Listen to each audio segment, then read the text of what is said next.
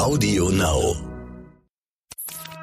Die Patientin war ja bewusstlos geworden. Der Bademeister hat sie gerettet, aber es war vollkommen unklar, warum sie da bewusstlos geworden war im Wasser. Nun saß aber die Patientin mit den verschlossenen Halsarterien munter und fröhlich vor ihm. Aber riesiges Glück hat sie gehabt. Wenn der Bademeister ja. ein bisschen länger abgelenkt gewesen wäre, genau. hätte das auch ganz anders ausgehen können. Ja. Ärzte sollen Leben retten. Ärzte sollen Krankheiten erkennen und Leiden heilen. Aber was ist, wenn sich eine Krankheit nicht so leicht erkennen lässt? Was, wenn rätselhafte Beschwerden es den Medizinern schwer machen, die Ursache einer Erkrankung zu finden? Dann kann man nur hoffen, dass man einen Arzt an seiner Seite hat, der dranbleibt, der nicht nachlässt, bis er sie endlich gefunden hat. Die Diagnose, der Stern-Podcast. Ich bin Annika Geisler, Ärztin und Redakteurin und beim Stern für die Rubrik Die Diagnose verantwortlich. Hier erzählen Mediziner von ihren ungewöhnlichsten Fällen. Professor Christian Arning nennt sich selbst einen medizinischen Rentner. Er war zwölf Jahre lang Chefarzt in der Neurologie im Krankenhaus Hamburg-Wandsbek. Der Arzt findet Medizin aber so toll, dass er immer noch praktiziert. Er hat sich in seiner Privatpraxis in Hamburg auf Ultraschalldiagnostik spezialisiert. Genauer gesagt auf hirnversorgende Gefäße. Das Schöne an seinem Ruhestand ist, dass er jetzt mehr Zeit für die Patienten hat, sagt er. Wir reden über eine Dame, die von ihrem Hausarzt an Christian Arning überwiesen wurde. Ihr war im Schwimmbad etwas Beunruhigendes passiert. Sie war im Wasser ohnmächtig geworden. Zum Glück wurde sie schnell geborgen. Die Patientin war ja beim Schwimmen bewusstlos geworden. Der Bademeister hatte sie zum Glück sofort gesehen, hat sie gerettet und es ging ihr dann rasch wieder gut. Die Hypoxiezeit, also die Zeit des Sauerstoffmangels, war sehr kurz, aber es war vollkommen unklar, warum sie da bewusstlos geworden war im Wasser. Und deswegen wurde sie dann in die Klinik gebracht mit einem Rettungswagen. Aber sie war wieder so fit, es ging ihr so völlig gut, dass sie da gar nicht bleiben wollte. Sie wollte es lieber ambulant untersuchen lassen und da ging sie dann zum Hausarzt. Das heißt nochmal die Szenerie im Schwimmbad. Sie trieb bewusstlos im Wasser, wurde schnell rausgezogen und dann lag sie da noch lange bewusstlos oder? Sie war im Wasser bewusstlos, aber dann hat der Schwimmmeister sie an Land geholt und da ist sie dann sofort wieder wach gewesen und wurde dann zunehmend besser und fühlte sich dann schon rasch wieder sehr gut. Mhm. Also hatte nur kurze Zeit des Sauerstoffmangels. Mhm. Das heißt, sie wollte nicht in der Klinik bleiben, wollte es lieber beim Hausarzt durchchecken lassen. Ja. Was gibt's denn für Möglichkeiten für so eine plötzliche Bewusstlosigkeit oder Ohnmacht? Was hat der alles angeguckt? Ja, man denkt zuerst, dass vielleicht eine Herzerkrankung vorgelegen hat, eine akute Herzerkrankung oder eine Rhythmusstörung. Der Hausarzt hat sie sorgfältig untersucht, hat am Herzen nichts gefunden. Das EKG war in Ordnung, Blutdruck war in Ordnung, auch die Lunge war in Ordnung. Und er hat einige Laboruntersuchungen gemacht, da hat er auch nichts gefunden. Und er hat dann die Halsarterien untersucht. Mhm. Ganz kurz nochmal zu dieser Ohnmacht oder Bewusstlosigkeit im Wasser. Das ist ja zum einen gefährlich, weil man ertrinken kann, wenn der Bademeister einen nicht sieht. Zum anderen ist das ja auch gefährlich, weil das Gehirn gar nicht so lange ohne Sauerstoff sein kann. Wie sind denn da die Zeiten? Das ist ja nur eine ganz kurze Zeit, wo das der Körper toleriert. Ja, also das Gehirn kommt fünf Minuten ohne Sauerstoff aus, aber dann sterben eben Hirnzellen ab. Und es gibt ja zwei Arten von Nervenschädigung. Eine funktionelle Nervenschädigung, wo das Gehirngewebe nur seine Funktion einstellt und dann die strukturelle Schädigung, wo das Gehirn abstirbt. Und wenn man in dieser Zeit, wo das Gehirn nur funktionell geschädigt ist, die Störung beseitigt und wieder für eine Sauerstoffversorgung sorgt, dann erholt sich das Gehirn vollständig. Okay, also sie ist schnell genug gefunden worden, dass genau. sie immer noch sozusagen sagen konnte, nö, Klinik will ich nicht, ich will lieber zum ja. Hausarzt, also sehr willensstark dann. Genau. Ähm, der hat ja wahrscheinlich auch nach Diabetes, Blutzucker und so weiter geguckt. Könnte ist alles nachgesehen mhm. worden. Und das war alles gut. Hm. Und Sie sagten, er hat einen Ultraschall von den Halsschlagadern gemacht. Da kam dann was Besonderes bei raus.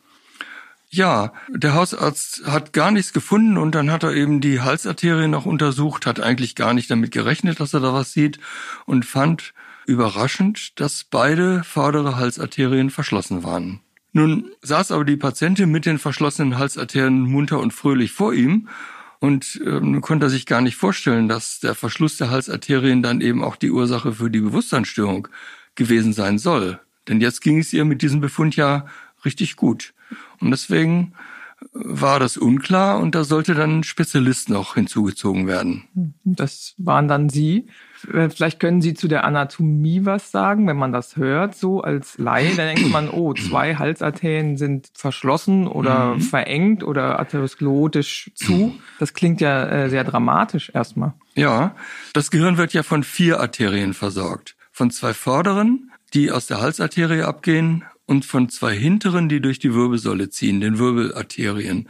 Und diese Arterien stehen im Kopf miteinander in Verbindung. Da gibt es also Verbindungen von der rechten zur linken Seite und Verbindungen zwischen den hinteren und vorderen Arterien, so dass es sein kann, dass wenn eine Arterie ausfällt oder vielleicht sogar wenn zwei Arterien ausfallen, dass die anderen drei oder zwei Arterien das komplett übernehmen. Das heißt, man kann so einen Befund haben und weiß gar nichts davon, wie bei dieser Frau. Genau, so kann es sein. Oft ist so ein Verschluss nicht asymptomatisch. Also wenn der Verschluss eintritt, gibt es häufig einen Schlaganfall, weil dann die Umgehungskreisläufe ja noch nicht immer perfekt sind. Die müssen sich ja erst bilden oder stärker werden. Aber manchmal treten solche Verschlüsse auch völlig unbemerkt auf, wie bei dieser Frau. Mhm. Das heißt, Sie kamen zu Ihnen, Sie hörten die Geschichte, klingt dramatisch. Was haben Sie als nächstes gemacht? Wie sind Sie vorgegangen? Ja, ich habe mir die Arterien genau angeguckt und habe gesehen, ob das jetzt ein ganz akuter Verschluss gewesen sein kann. Es sah aber aus wie ein älterer Verschluss durch Atherosklerose, also ein Verschluss, der schon Monate oder vielleicht sogar Jahre bestand.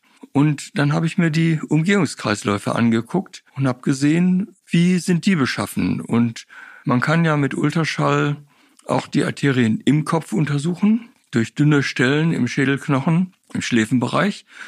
Da konnte man sehen, es gab eine gute Verbindung von den hinteren zu den vorderen Arterien. Und die hinteren Arterien, die waren so kräftig, dass sie die gesamte Versorgung des Gehirns übernommen haben. Nochmal, eine Arteriosklerose. Das bedeutet eine Verengung der Gefäße durch Ablagerung. Dadurch konnte das Blut in den beiden vorderen Halsarterien nicht mehr richtig fließen. Für Arteriosklerose gibt es verschiedene Risikofaktoren. Also bei Arteriosklerose spielt häufig die Genetik eine Rolle, dass in manchen Familien eben ähm, Atherosklerose, die sich an Herzkranzgefäßen manifestiert oder an peripheren Gefäßen zu den Beinen oder eben an den hirnversorgenden Gefäßen, dass das in der Familie gehäuft vorkommt. Und das war wohl bei dieser Patientin so. Dann gibt es noch zwei Risikofaktoren, ähm, die die Patienten selber beeinflussen können bezüglich der großen Gefäße. Das sind das Rauchen und Cholesterin. Es gibt weitere Gefäßrisikofaktoren, die aber für die großen Arterien eine geringere Bedeutung haben, wie Bluthochdruck. Und die Patientin hat tatsächlich geraucht und es gab ein familiäres Gefäßrisiko. Und nochmal zur Anatomie. Sie haben ja gesagt, es gibt die vorderen Halsgefäße, die Richtung Hirn ziehen und die hinteren, die in den Wirbeln ziehen. Nur nochmal so zur Vorstellung, die vorderen sozusagen vorne am Hals wo man auch den Puls tastet.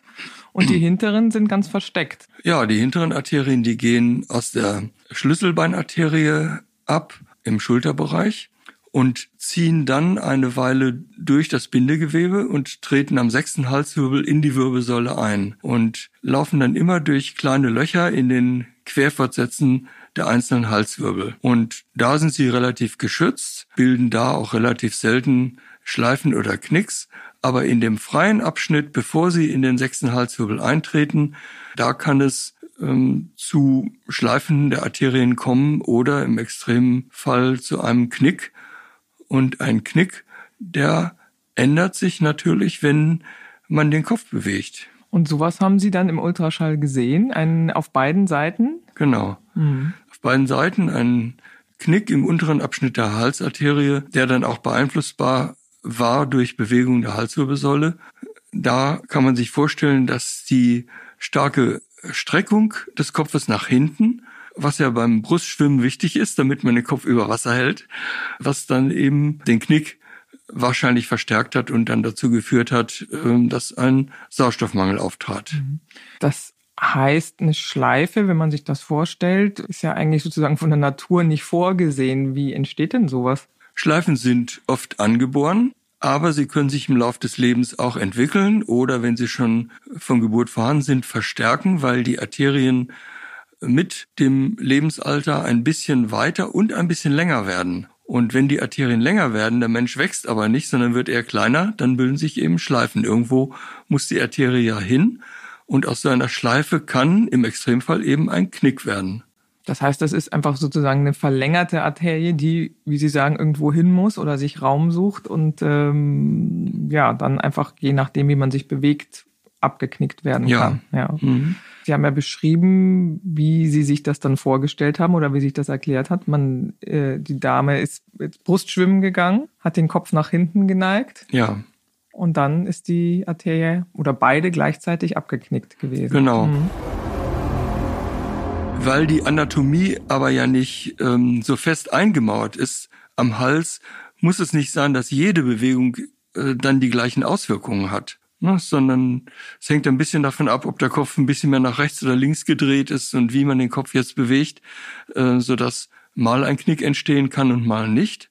Auf Befragen konnte die Patientin dann angeben, dass sie schon früher häufiger mal, wenn sie zum Himmel geguckt hat, äh, Schwindel verspürt hat. Ne? Also wenn sie den Kopf nach hinten bewegt hat, dann wurde ihr schwindlig. Und das spricht auch dafür, dass äh, die Knicks also schon vorher da waren, vielleicht nicht in dieser Ausprägung wie jetzt, aber dass eben Bewegung des Kopfes Einfluss hatten auf die Hirndurchblutung.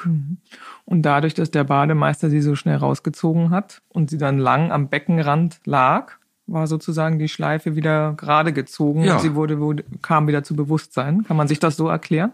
Genau. Bei der Untersuchung mit dem Ultraschall lag der Kopf ja ganz gerade und da war die Durchblutung des Kopfes völlig in Ordnung. Aber riesiges Glück hat sie gehabt. Wenn der Bademeister ein bisschen länger abgelenkt gewesen wäre, Genau. hätte das auch ganz anders ausgehen können. Ja. Was hat die Patientin denn erzählt, seit wann sie das schon mit dem Kopf nach hinten neigen und mal zu den Wolken gucken gemerkt hat? Also wie lange hat sich das angebahnt? Das hat sie nicht genau zeitlich spezifiziert, aber doch viele Monate, vielleicht schon ein, zwei Jahre, also jedenfalls längere Zeit war ihr das schon bekannt und war es immer wieder mal vorgekommen. Da kann man sich ja auch noch neben Schwimmbad, was jetzt wahrscheinlich das Dramatischste ist, auch andere Szenen im Alltag vorstellen, wo das äh, gefährlich werden kann. Also auf der Leiter, U-Bahn-Treppe. Ja, Ja. Wie geht man denn weiter vor? Was gibt es für Therapiemöglichkeiten? ja, das ist schwierig. So ein Knick an der Vertebralarterie zu operieren hat ein hohes Risiko, weil es eine sehr kleine Arterie ist und da gibt es wenig Erfahrung damit, weil keiner sich so richtig daran traut. Das Risiko ist, dass die Arterie nach der Operation, man würde eine Verkürzungsplastik machen, also ein Stück rausschneiden und die Enden wieder zusammennähen. Aber da besteht die Gefahr, dass die Arterie sich dann ganz verschließt und dann ist gar nichts gewonnen. Eine andere Möglichkeit wäre, dass man eine Stent-Angioplastie macht, also über einen Katheter einen Stent in die Arterie einführt. Und das ist eine Methode, die man an, an gerade verlaufenden Arterien sehr gut einsetzen kann.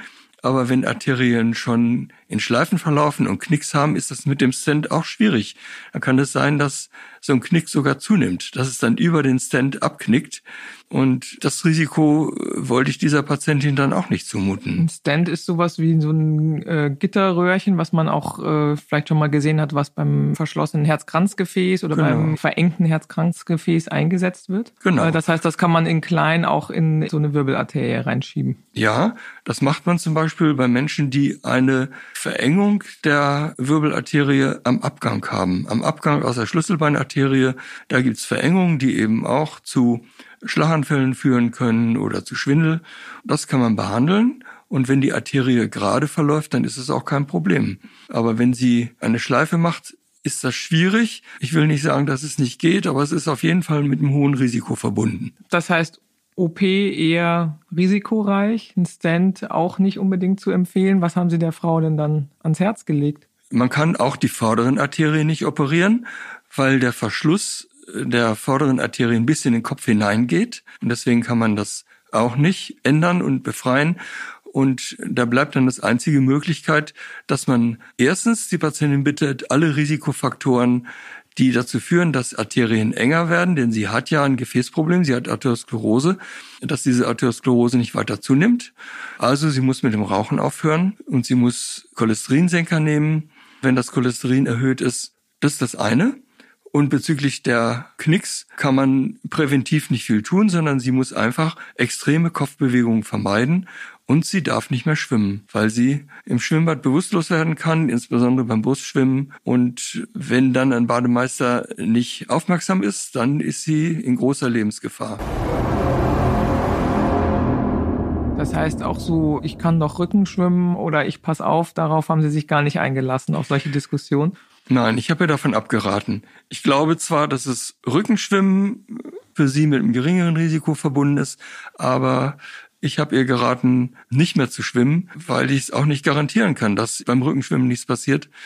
Und sie hat sich auch dran gehalten. Das ist ihr nicht leicht gefallen, weil sie sehr gerne geschwommen ist. Sie liebte das Wasser, aber sie hat sich dran gehalten und ich habe sie über ein Jahr im Verlauf äh, beobachtet, dann nochmal gesehen und es ist auch alles gut gegangen. Es ist nichts mehr passiert. Sie hat eben auch in dieser Zeit extreme Kopfbewegungen vermieden und hatte ja auch mit dem Rauchen aufgehört. Sie haben ja vorhin erzählt, dass man mit dem Ultraschall gut die äh, Gefäße im Gehirn sehen kann oder auch die Gefäße, die am Hals laufen. Da muss man spezialisiert sein wahrscheinlich, ne? Das macht ja jetzt nicht jeder äh, Internist mal eben im Ultraschall nebenbei. Nein, Ultraschall ist sowieso eine schwierige Methode und das Problem ist ja, dass man beim Ultraschall die Bilder erstmal erzeugen muss, anders als bei den Röntgenmethoden oder beim Kernspin.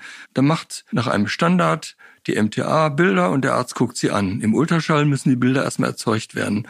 Und das ist schwierig und hängt sehr von der Erfahrung des Untersuchers ab, wie gut die Bilder werden. Und deswegen kann es sein, dass ein erfahrener Ultraschaller mehr sieht als ein unerfahrener. Das erstmal ganz allgemein. Aber dann ist auch so, dass die einzelnen Fachgebiete Schwerpunkte haben in der Beurteilung von Gefäßen und dass Internisten zwar auch die Halsarterien angucken, aber eigentlich nur Neurologen die Arterien im Kopf untersuchen können. Das ist auch schwierig, da braucht man eben auch äh, viel Erfahrung und die Diagnostik der Arterien im Kopf gelingt auch nicht bei allen Menschen. Manche haben einen kräftigen Schädel, Dickschädel, da kommt man nicht durch und dann kann man eben manchmal bei älteren Damen die Arterien im Kopf nicht gut darstellen. Hm. Sie haben ja gesagt, das hat sich angebahnt, war noch nicht so offensichtlich. Als Sie sie dann befragt haben, erinnerte sich die Frau, ja, mir wurde da schon schwindlig. Was kann man denn dem Hörer mitgeben, worauf er achten muss? Also nicht, dass jetzt, ich weiß gar nicht, wie häufig ist das Krankheitsbild überhaupt, solche Schleifen zu haben. Wie oft haben Sie das gesehen oder wissen Sie das, die Häufigkeit in der Bevölkerung? Schleifen sehe ich relativ häufig und in den meisten Fällen haben die Schleifen auch keine Auswirkungen auf die Durchblutung. Wenn ein Bach eine Schleife macht, ist das ja zunächst mal nicht gefährlich. Nur ähm, wenn aus der Schleife ein Knick entsteht, dann kann die Durchblutung gedrosselt werden und dann kann sich das auswirken. Und deswegen ist wichtig, dass man sich genau die Symptome der Patienten anhört, wenn sie sagen, dass sie bei einer ganz bestimmten Kopfbewegung eine typische Schwindelart haben, dann macht es Sinn, die Arterien daraufhin gezielt zu untersuchen. Gibt es denn sowas auch mit nach links und rechts drehen? Ich sage jetzt mal, wenn man Auto fährt oder über die Schulter guckt und sich umdreht. Gibt ja, gibt es auch. Mhm. Es kann auch sein, dass, dass eben die Kopfdrehung einen Schwindel auslöst und zwar immer eine ganz bestimmte Bewegung, zum Beispiel wenn der Kopf nach rechts gedreht und gleichzeitig dann nach unten geneigt wird, wenn dann Schwindel auftritt und immer bei dieser Kopfbewegung, dann ist das verdächtig darauf, dass so eine Gefäßschleife vorliegen kann. Mhm. War das der eindrücklichste Fall, den Sie bezüglich einer Schleife und eines Knicks erlebt haben? Oder hatten Sie noch mal ich weiß nicht, der Bauer, der auf dem Trecker saß und immer an der Kreuzung über die Schulter geguckt hat und dann vom Trecker fiel. Gab es ähnliche Geschichten, die dramatisch waren?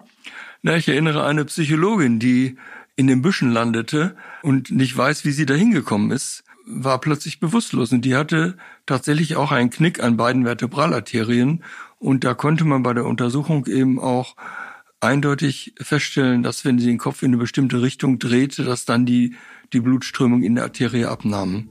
Also etwas gibt es schon. Schleifen sind häufig, aber Knicks, die sich auf die Hirndurchblutung auswirken, sind sehr, sehr selten.